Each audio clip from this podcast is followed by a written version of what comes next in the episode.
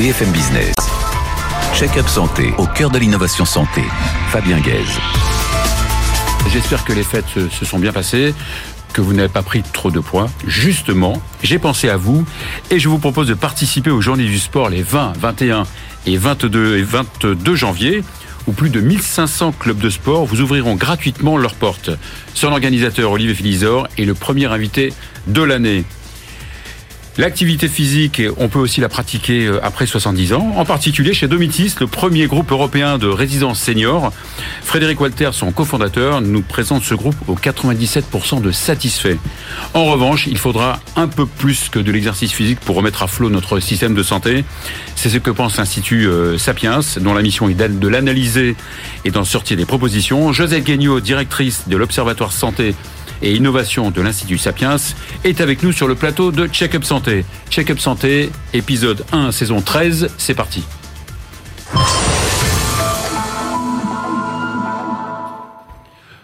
Olivier Philizor, bonjour. Bonjour. Vous venez de Marseille Aix-en-Provence, exactement. Aix-en-Provence. Bon, il est ravi de vous voir. Vous êtes, euh, c'est la deuxième euh, deuxième année. On commence à prendre de bonnes un an, habitudes. jour pour jour. Oui, tout à fait. Voilà, donc vous êtes dans le, évidemment dans l'univers du, du, de- du sport et de la santé depuis euh, depuis plusieurs années, dans le conseil, dans la communication avec 15 votre ans. société Philicom.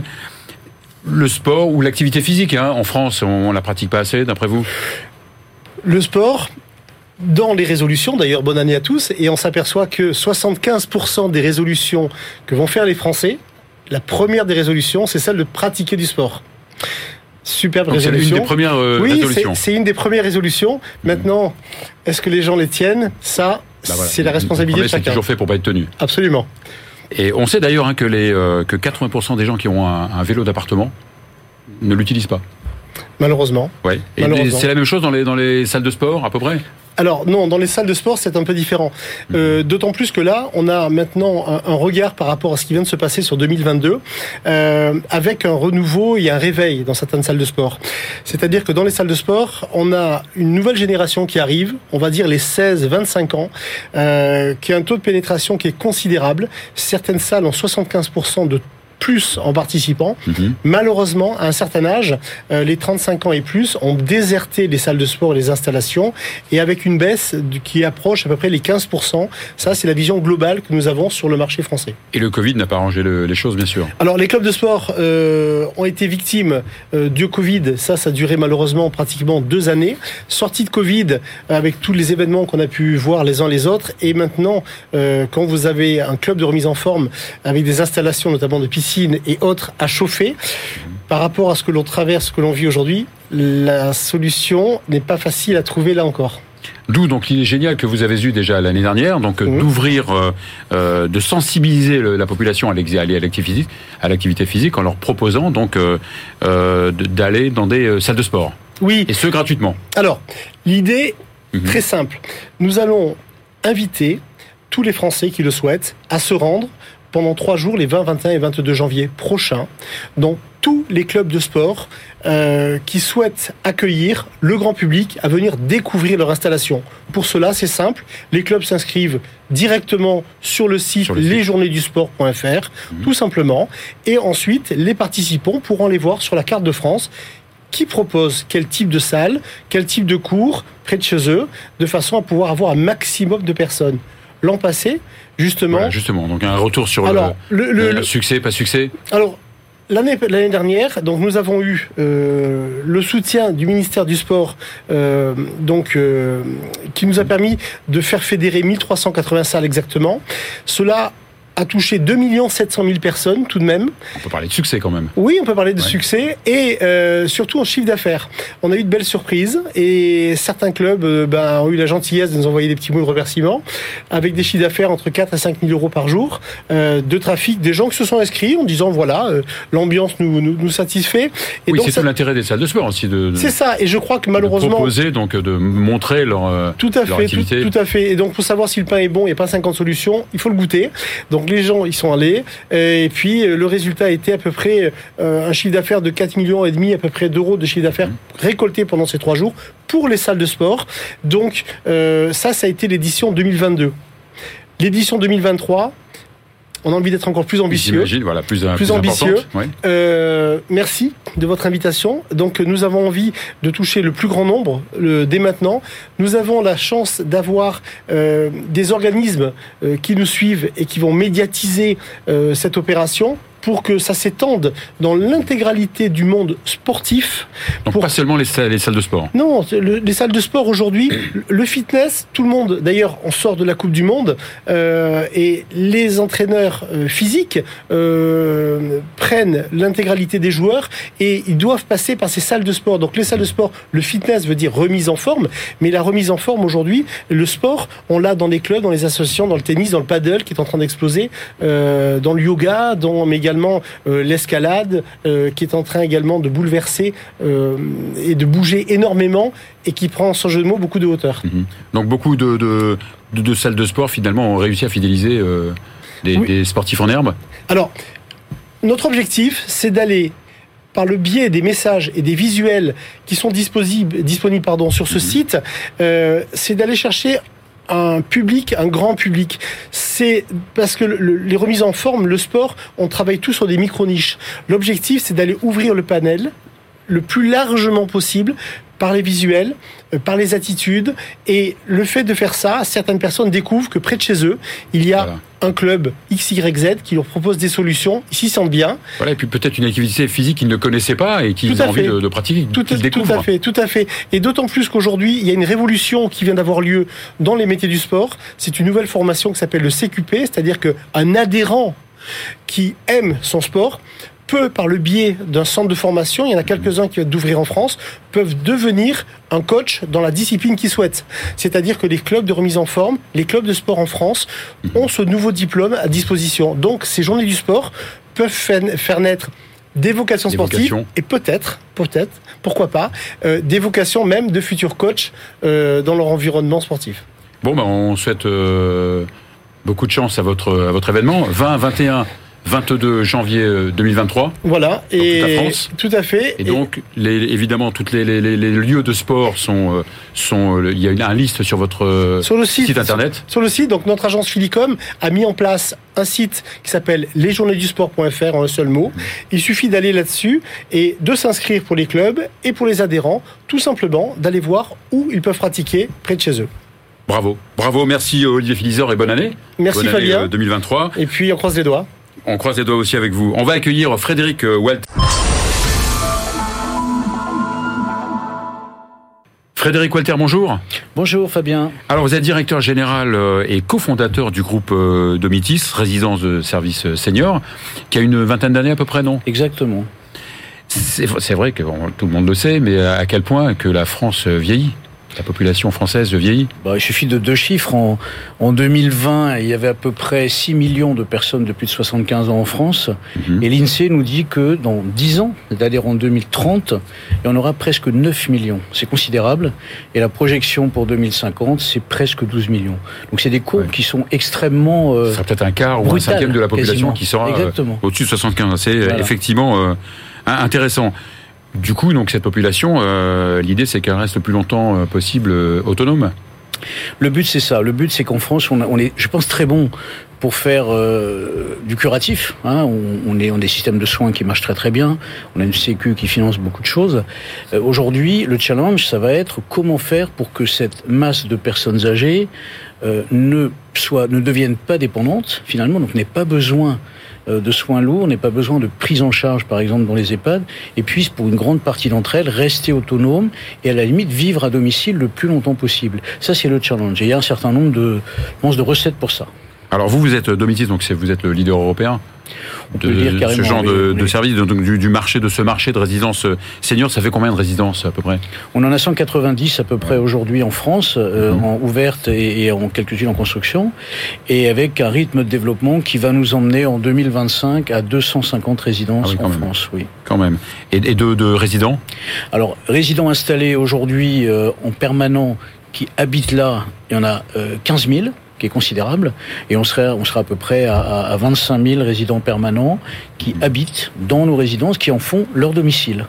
Donc vous, vous me réserverez une, une place alors dans. Vous viendrez visiter. Dans 20 non, ans. vous viendrez Ouais. faire un séjour découverte parce que avant de vous installer, il faut venir euh, tester On quelques jours, il faut regarder, rencontrer les gens, les équipes, et vous Parfait. verrez qu'il se passe plein de choses. Euh, on viendra plusieurs parce que j'ai- j'aime pas rester seul. Euh, C'est un problème. dites-moi donc le concept exact de votre de, de vos euh, de vos résidences au con. La, la personne âgée, on va dire à partir de 75-80 ans, pour être, pour être raisonnable aujourd'hui, euh, se trouve à un moment donné euh, isolée ou a peur d'être isolée et se trouve éventuellement dans un logement dont à la fois l'intérieur mais aussi l'extérieur ne, ne sont pas très rassurants. Donc on a à la fois un problème de parfois d'isolement, un problème de sécurité et un problème d'éloignement des commerces. Quand vous habitez un peu loin, quand vous commencez à avoir du mal à conduire, euh, attention, j'ai pas toujours quelqu'un pour aller m'emmener chercher euh, euh, mon Mhm. épicier, etc. Certes, il y a les livraisons, mais pas partout. Et donc là, Il faut on- rappeler que les, les gens qui viennent chez vous sont autonomes, hein, donc ils les sortent. gens sont les gens sont autonomes, les gens Ouais, c'est pas, un- c'est pas une EHPAD. Il faut que les gens comprennent que ce n'est pas euh, une EHPAD. hein. ce n'est pas un établissement de prise en charge de la dépendance. Voilà. Mhm. Donc on, on accueille des gens pour justement leur donner un cadre de vie qui, a priori, va leur permettre Mhm. de rester autonome le plus longtemps possible. Donc les gens choisissent un logement. C'est souvent des deux pièces, des trois pièces, avec euh, balcon, jardin. Qu'ils peuvent acheter. Alors Non oui, mais dans l'absolu aujourd'hui, c'est Mhm. plutôt de la location. Alors c'est plutôt de la location parce que nous, on crée les résidences, on les vend à des investisseurs et euh, on va payer un loyer à un investisseur. Donc c'est un produit de placement très intéressant. Et nous, on va se débrouiller euh, pour pour aller trouver le locataire. Et le locataire, la location, pourquoi? Parce que c'est beaucoup plus flexible, plus Mhm. souple. Ce que ce que je dis souvent, c'est imaginez-vous en couple. L'une des personnes est un peu plus fragile et malheureusement va décéder avant.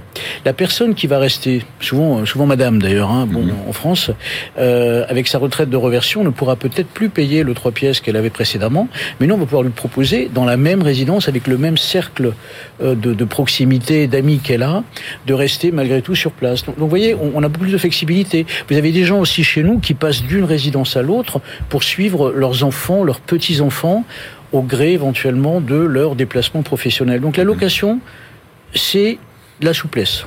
Et, vous disiez que a- on parlait de- vous parliez des gens de 75 ans, mais euh, il y a des, des gens qui, euh, qui sont chez vous de 70 ans, voire plus ou pas?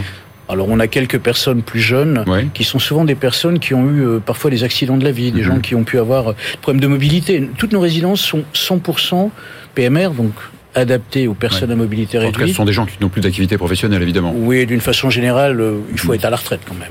oui. Oui. Alors, on, on disait, donc vous n'êtes pas une EHPAD, hein, vous n'êtes pas médicalisé, mais vous avez quand même un service de coordination, c'est ça, de, de, de Déjà, soins déjà au départ, dans chaque résidence, on a une offre de service qui est très large. Donc ça va évidemment de l'accueil euh, tous les jours, la présence de nuit, l'assistance à la restauration, en passant par un programme d'activité d'animation. On a parlé de sport tout à l'heure. Dans, dans chaque résidence domicile, c'est une piscine. Donc on fait de l'aquagym, on a des cours d'aquagym. On a des salles de sport. On fait des ateliers, euh, par exemple, de prévention des chutes. On fait des sorties accompagnées. On fait du vélo parce qu'on est partenaire du Tour de France. Donc, vous voyez, on, on fait beaucoup d'activités pour justement à la fois stimuler la vie sociale Très et important, oui. stimuler la, la, la prévention de, de la perte d'autonomie. Et donc, euh, on, on est, on est dans cette, dans cette logique-là d'offrir des choses. Et c'est un peu euh, comme l'ancien slogan du Club Med, hein, le bonheur si je veux, je Mhm. choisis.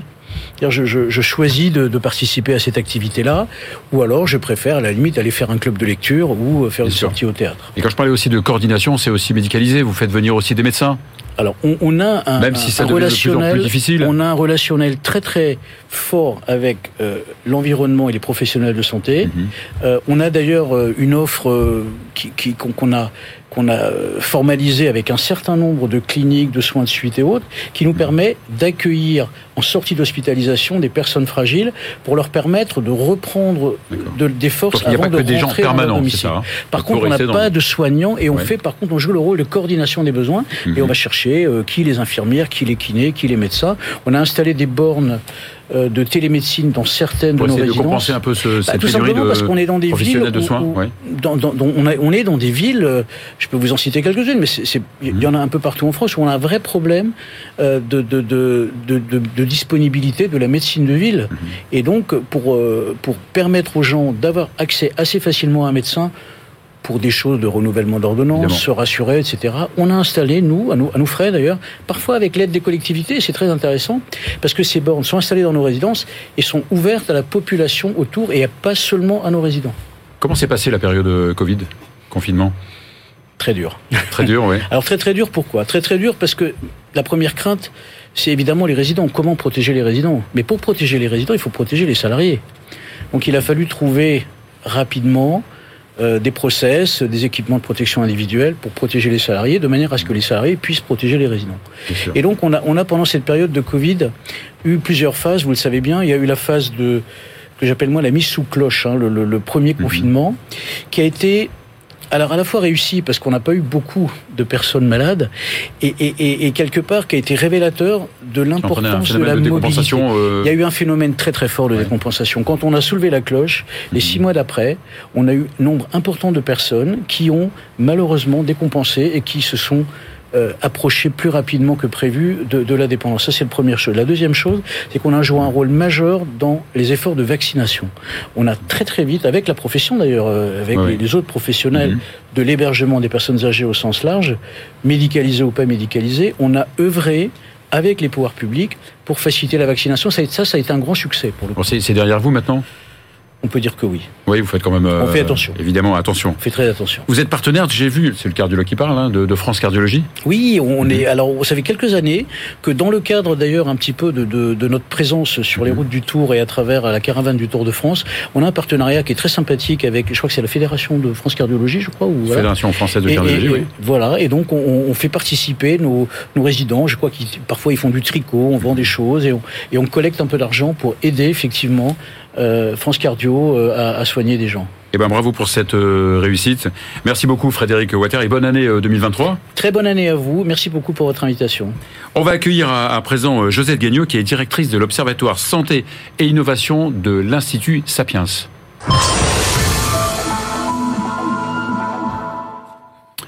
Josette Gagnon, bonjour. Bonjour Fabien. Et bienvenue dans Check-up Santé.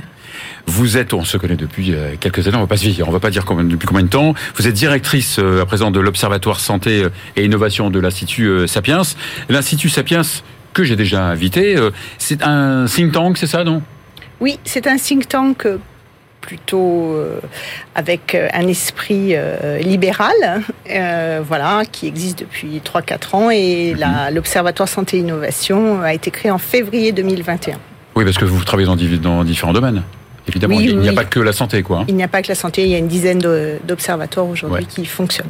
Et un paquet de- d'experts qui travaillent euh, avec Près vous. de- hein. oui, euh, 80 experts qui, qui travaillent euh, au jour Mhm. le jour, qui réfléchissent, qui discutent. Alors, vous allez nous, nous dénoncer, hein, de, vous allez balancer de très mauvaises idées, évidemment, pour nous proposer euh, de- des bonnes idées.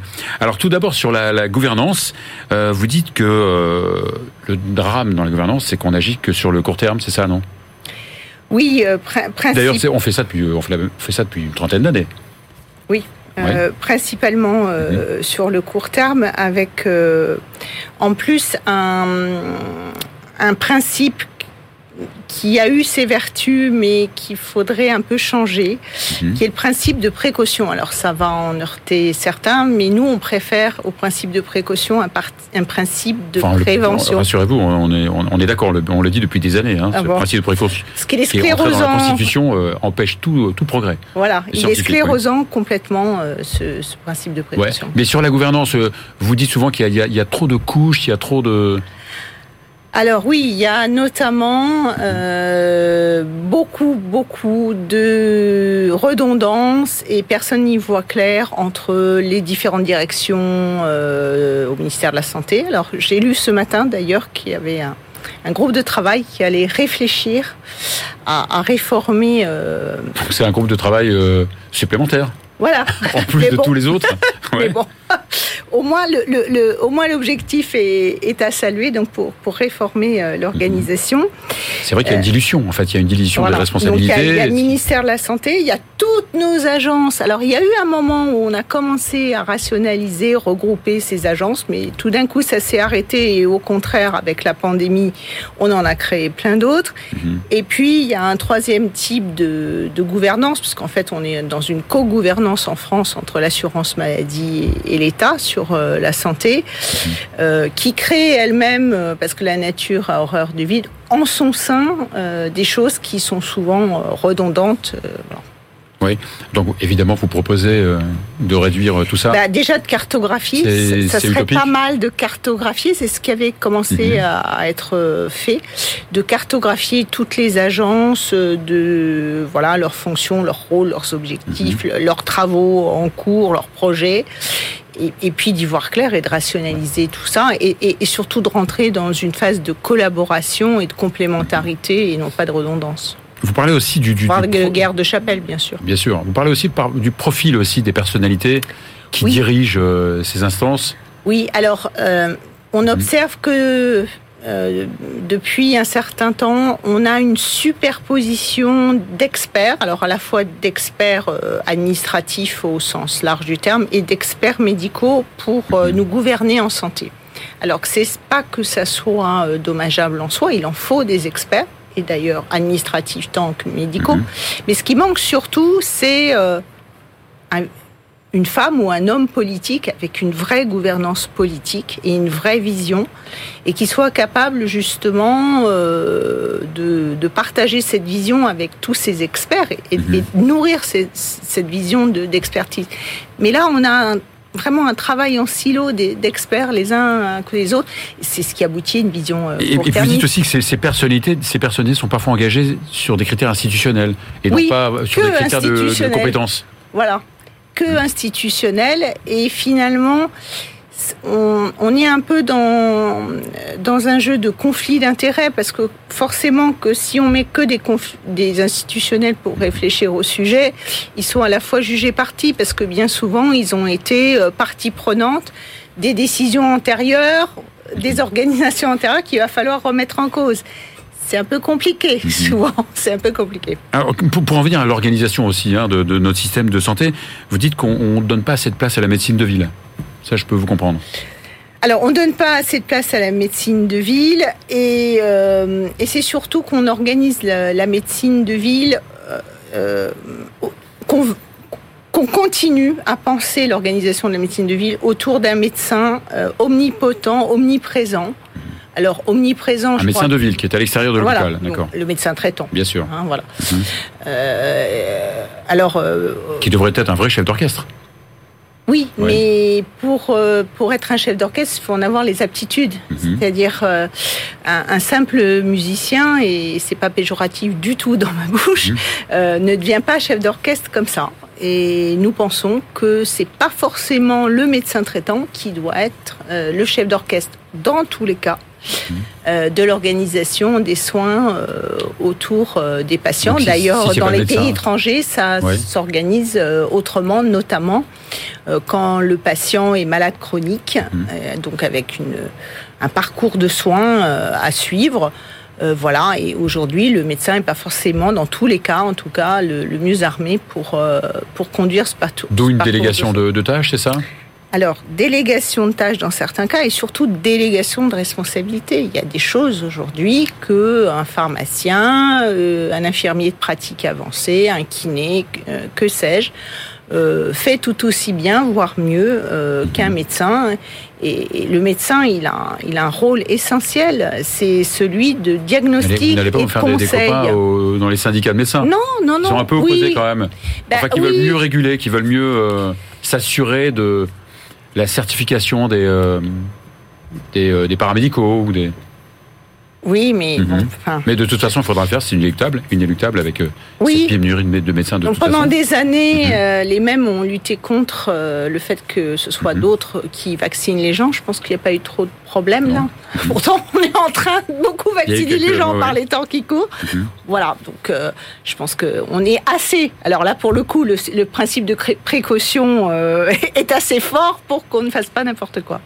Pour finir sur une, note un petit peu d'espoir pour les médecins, est-ce qu'il faut euh, augmenter leurs honoraires, franchement? Oui, mais pas dans tous les cas.